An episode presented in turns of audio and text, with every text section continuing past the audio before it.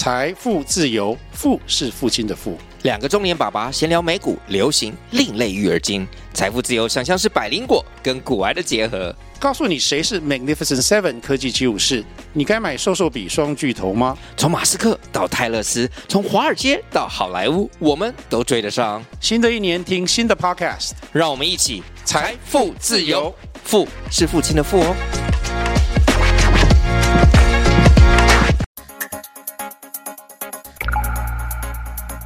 大家好，我是浩中，我是威力，欢迎收听冰角新闻。五月二十九号的时候，东非国家乌干达的总理穆塞维尼他批准了一个反同性恋的法案。那这个法案其实非常的严厉哦，它规定只要触犯同性恋罪，都可以处以终身监禁，甚至是死刑。那不只是乌干达国内的一些 LGBT 同志运动家，其实整个国际社会现在也都群起批评乌干达的这一套反同性恋法案。例如说，联合国的艾滋病联合规划署，他就发表了一个声明，说这个法案对于同志的污名跟歧视，将会不利于 HIV，也就是艾滋的预防跟治疗工作。那五月二号的时候，乌干达通过了这个反同性恋法案，那现场其实只有一个议员。投票反对，几乎可以说是全数通过的。根据乌干达的国会立法程序，这个法案需要在委员会审议四十五天。因此，目前乌干达的同志运动团体已经向国内的宪法法庭请愿，要求撤销整套法案。那我们先请威力帮我们介绍一下，就是这个法案的具体内容，因为这次它的规定其实是很细的，而且是对各种行为可能都会纳入这个呃罪名里面。对，那就是先跟观众讲一下，就乌干达这个国家，其实在法案通过之前啊，同性关系在国内本来就已经是刑事罪了，只是说这个新的法案它进一步呃将同性恋罪定义为一个人与另一个相同性别的人从事性行为。那在罚则方面呢，它就规定了，只要违反同性恋罪者，就将处以终身监禁，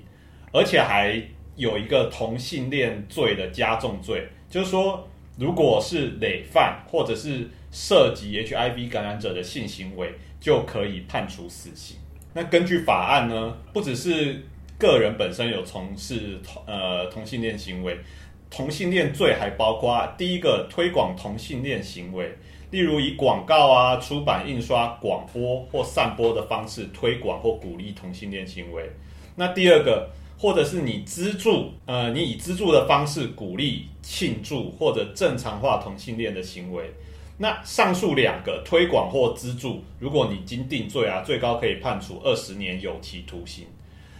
而且提供同性恋行为场所的人也可以判处七年入监。此外，任何意图缔结、主持、出席或参与同性婚姻筹备的人，也可能被判处十年的入监哦。所以，其实它不只是对于同性恋的这个当事人，对，包含他周边所有相关人等，其实全部都入罪了。没错。今天你刚刚讲说这个提供场所，所以今天如果一对同志他到了一个旅馆。想要呃从事性行为，或者是想要过一夜，那这个旅馆业者可能也会入罪，没错，因为他提供了场所。如果他事前知道，或者他辨认出这是一对同性伴侣，当然他还开放入住的话，他可能也会被入罪。没错，就是说这个同性恋罪在乌干达现在的范围其实是非常的广泛。嗯，对。那稍后我们会讲一下，就是这个推广同性恋罪，它其实可能也会影响到一些医疗的。的的一些推动，对，而且因为讲到说推广，所以基本上国内所有的这种倡议 LGBT 人权的 NGO 或者是活动家，其实就全部都非法化了嘛。对，因为它一定在这个范围里面啊，没错，你就会被认为说是鼓励同性恋行为。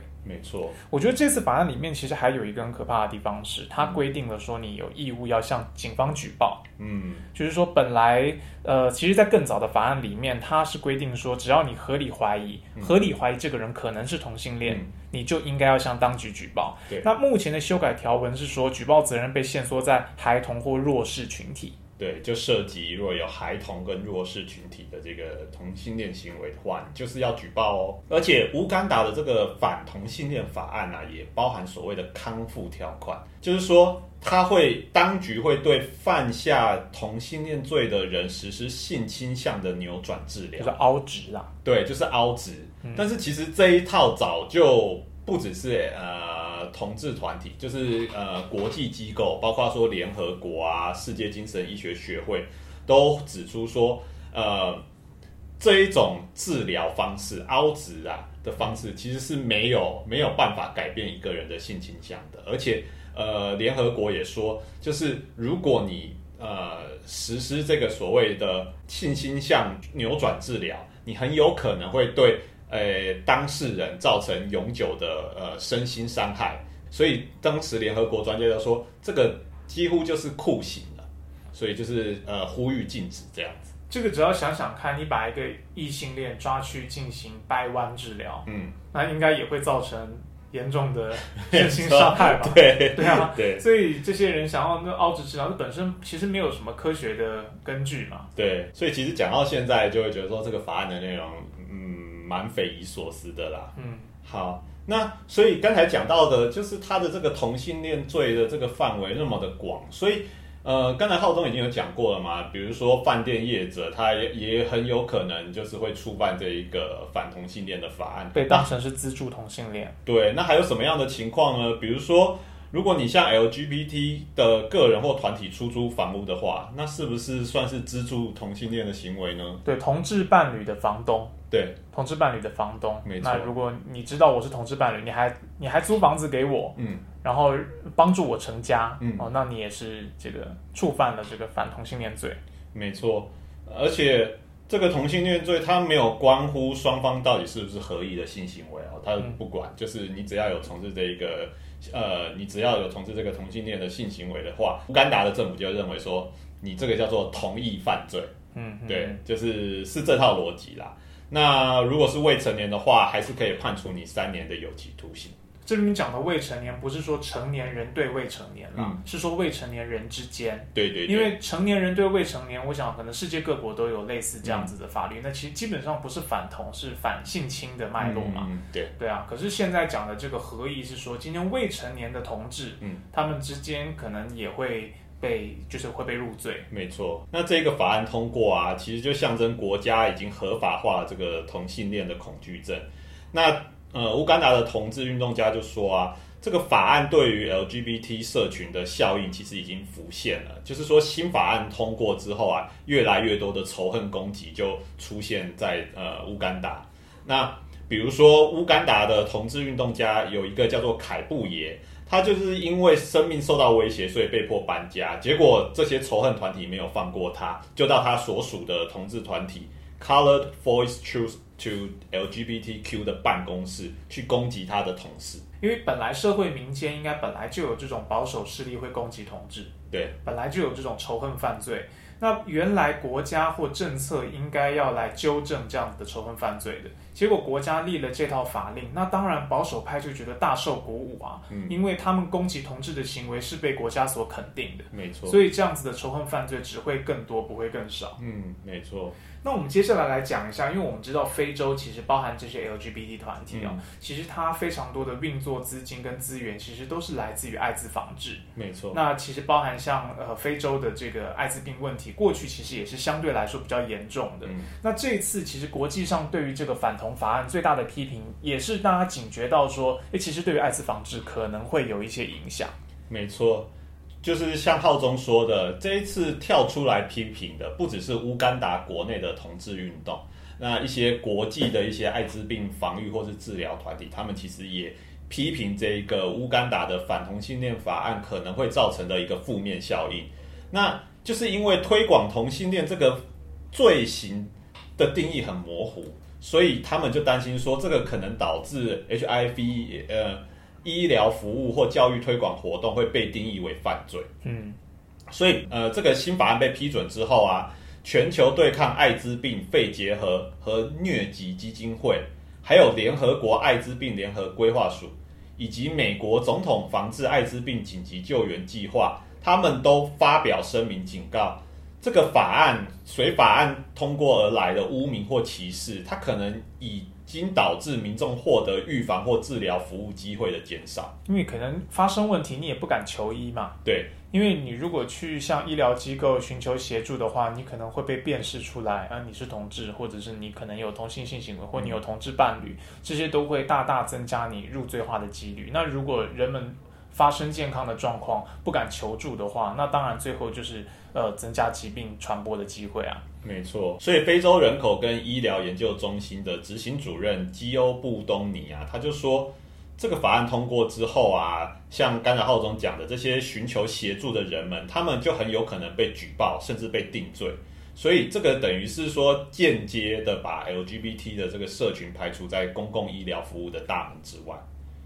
那现在不只是刚才讲到的这些呃国际的艾滋病预防，或者说推呃推广教育的这些组织啊，连美国总统拜登他也非常的愤怒，他就说啦，他要考虑制裁乌干达的政治人物，甚至是限制入境美国。那要知道，就是呃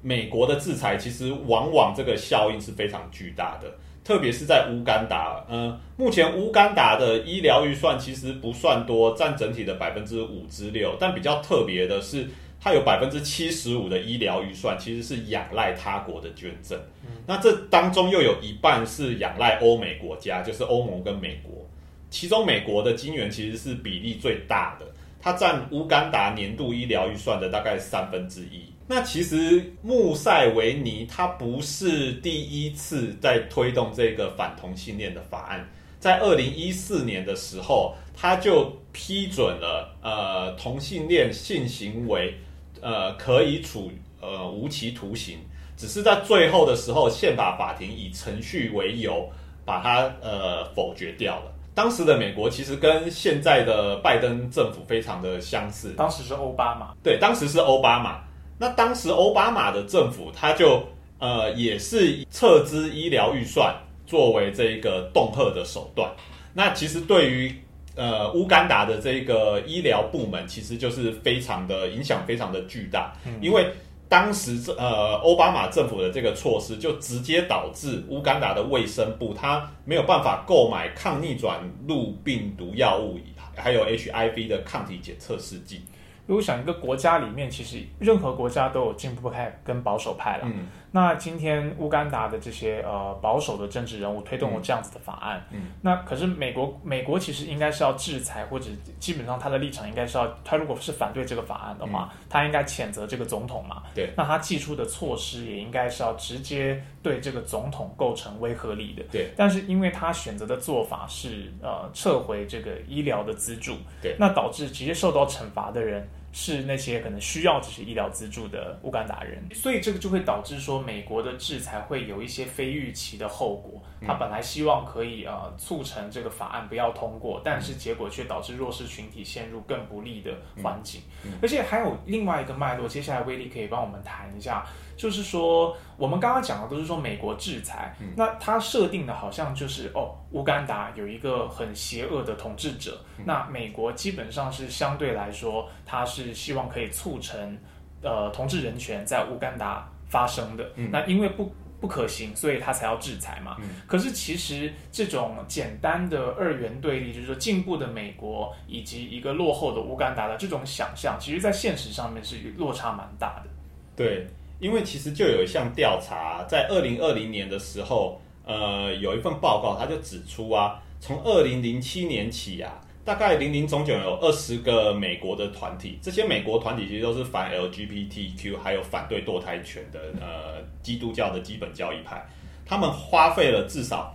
五千四百亿的美元在非洲大陆。那花那么多钱在做什么呢？他们其实就是在。呃，推动在非洲推动呃反对 LGBT 的一些相关法案。那其中最大的一个团体，或是说最大的一笔钱，它来自一个叫做团契基金会的 Fellowship Foundation。这个是什么团体呢？它其实是在美国的一个宗教团体。那他们从二零零八年到二零一八年呢，就在乌干达这个国家就已经斥资了两千亿美元，去推动这个 L 反 LGBTQ 的这个法案。再仔细介绍一下这个团契基金会好了。其实团契基金会它的那个在美国的这个政坛的关系其实是非常的好。那他们其实会在美国主持一个全国的祈祷早餐会。那拜登他其实在今年二月的时候，才透过视讯的方式在呃全国祈祷早餐会发表呃演说。那乌干达的第一夫人啊，呃，珍妮特·穆塞维尼，她其实也是受邀的名单之一。珍妮特·穆塞维尼，她在今年四月的时候，就跟另外一个团体，也是基基督教基本教义派的国际家庭观察组织的负责人会面。那这个组织，它基本上也是一个呃反对 LGBTQ 的，它它往往会以那个保护儿童为名，然后推动一些反 LGBTQ 啊，然后反堕胎合法化，还有反对性教育的议程。所以其实可以看到，就是美国或者说西方的这些基督教基本教义派，他对于非洲这些呃，我们以前可能会认为说啊。这个保守的价值可能是来自于穆斯林的这些教义，但是但是其实不是，就是呃，你可以看到，就是这些呃西方的这些基本教义派，他们是如何花大笔的金钱在推在非洲推动他们自己的议程。对，美国现在其实在全球都有一种宣传，认为这是一种文化的呃。文化的竞争吧，文化的冲突，对，就是说基督教文明跟伊斯兰穆斯林文明，嗯，然后认为像中东的穆斯林他们是恐同的，对。对，可是其实像美国国内的这些保守的基督右翼啊，它其实是在全球扩散传播的，从他们的这种资源撒点的路径都可以看到。非洲的这次看到乌干达的这些，为什么保守派会有这样子推动这些议程？为什么可以获得大笔的资金？其实都是美国的保守派在输出资金喂养他们。没错，我们知道乌干达其实它过去曾经是英国的殖民地，对，所以这个也反映在乌干达它人口的这个啊。宗教的结构，嗯，它大概其实穆斯林在里面只大概占一成而已，嗯，然后英国国教跟天主教是占比较占比较多，主要是天主教，天主教大概六六成左右吧，然后有大概两三成的是英国国教，嗯，所以确实乌干达这个状况跟，嗯，跟。我们一般讲恐同的这种美国设想的这种穆斯林恐同的这种状况，其实很不一样。而且乌干达同时，它从英国殖民独立以后，其实它到目前为止也都是跟这个整个西方帝国主义的关系是有很密切的影响的。包含这个穆塞维尼，虽然现在他看起来得罪拜登，对，以及二零一四年得罪过一次奥巴马被制裁，但是其实从长时间段来看，他跟西方的关系是非常好的。嗯，没错。虽然我们刚才讲到美国拜登总统扬言制裁，然后而且以前也撤资对于乌干达的这个医疗部门的这个资助，但是其实呃，乌干达可以说是美国在东非地区的一个长久以来坚定的这个盟友啊。那其实主要主要就是要讲到说，乌干达跟它邻近的国家卢旺达，他们其实两个国家是呃对。刚果共和国就是另外一个邻国，其实一直在进攻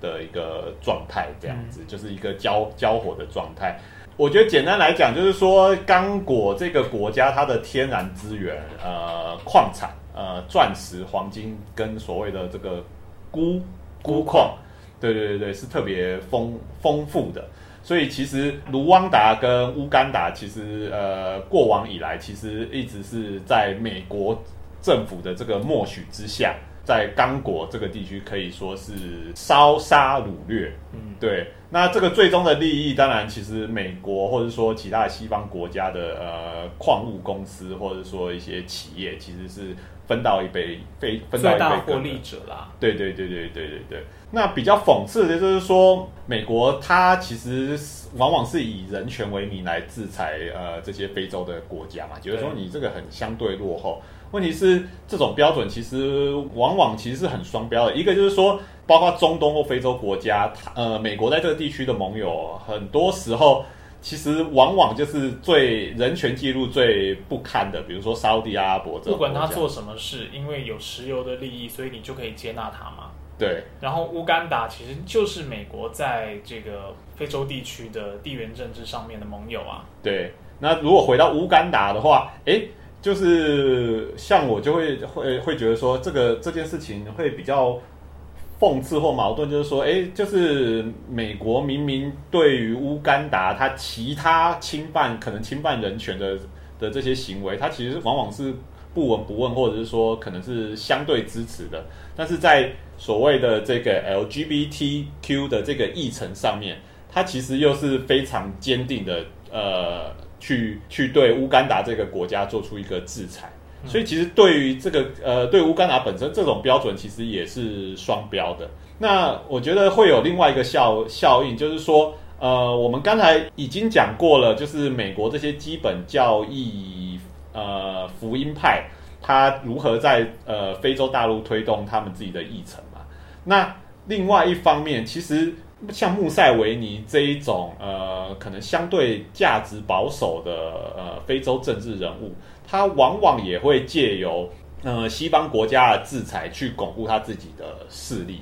简单来讲，就是说他会说：“哎，就是美国现在制裁我，那你们为什么西方国家可以对我国的内务指手画脚？”对对，所以其实反而会就是美国的制裁，它。往往造成的效果不是他预期的啦。像在乌干达的话，你就会看到说，哎，就是像穆塞维尼，他在二零一四年的时候，当美国制裁他的时候，他就他就讲说，哎，你美国为什么可以干预我乌干达的国国内事务这样子？对啊，所以会有一种这种反效果的出现。这是一种第三世界或者是说前殖民地的普遍一种悲剧了。嗯，就是因为第三世界有很强烈的想要追求主权独立的这种欲望，嗯，所以。内部一定也会团结出一大群人，是想要摒除外力的干涉。没错。所以当很明显的美国想要来干涉我们的时候，内部有很多的传统派，他可能本来不是反同的，但是因为美国这样子的进步派的这种干预政策，所以他其实重点是他要反反外部干预，所以他促成了内部保守派的这种团结，就是传统跟这个保守派的集合。然后他们就认为说，你为什么刚刚威利讲的，为什么这些西方国家要来介入我们我国内政？嗯嗯，对，所以反而造成了这样子的一个反效果。我其实看到一些非洲的同志团体也有提出这一点，就是他们虽然也反对这个反同法案，从二零一四年以来，他们就会反对这个反同法案，但是他们同时也会提出说，这种西方的介入其实对他们国内造成了一些反效果。没错，因为有的时候他们在地方上实际。对抗了就会发现，哎，其实大家真正在意的地方是反对西方介入，嗯，所以西方的这种大辣辣的介入，其实反而会导致同志的这种有的时候处境变得更不利，没错，而且。综合我们刚刚所讲的，其实就很讽刺，因为我们可以看到说，西方对于像乌干达这样子的国家，它的这种思想或者是说资源的介入，不是单方面的，它不是说只是民主党这一支的进步派透过艾滋资金，嗯，来呃支持你的同志团体，它同时基督教右翼也在干预，也在介入你的。这个反同的团体，对，所以今天作为一个就是第三世界国家，一个希望追求主权独立的国家，它会陷入一个困境。对，不管你是进步还是保守，它其实是铜板的两面。对，因为两边都是你受呃西方支配或干预的某一种效应的的的结果。对，所以有很多的这种嗯，怎么讲啊？地方的保守派，他也会陷入这种陷阱，嗯，就是。我看到西方的同志资源进来了，嗯，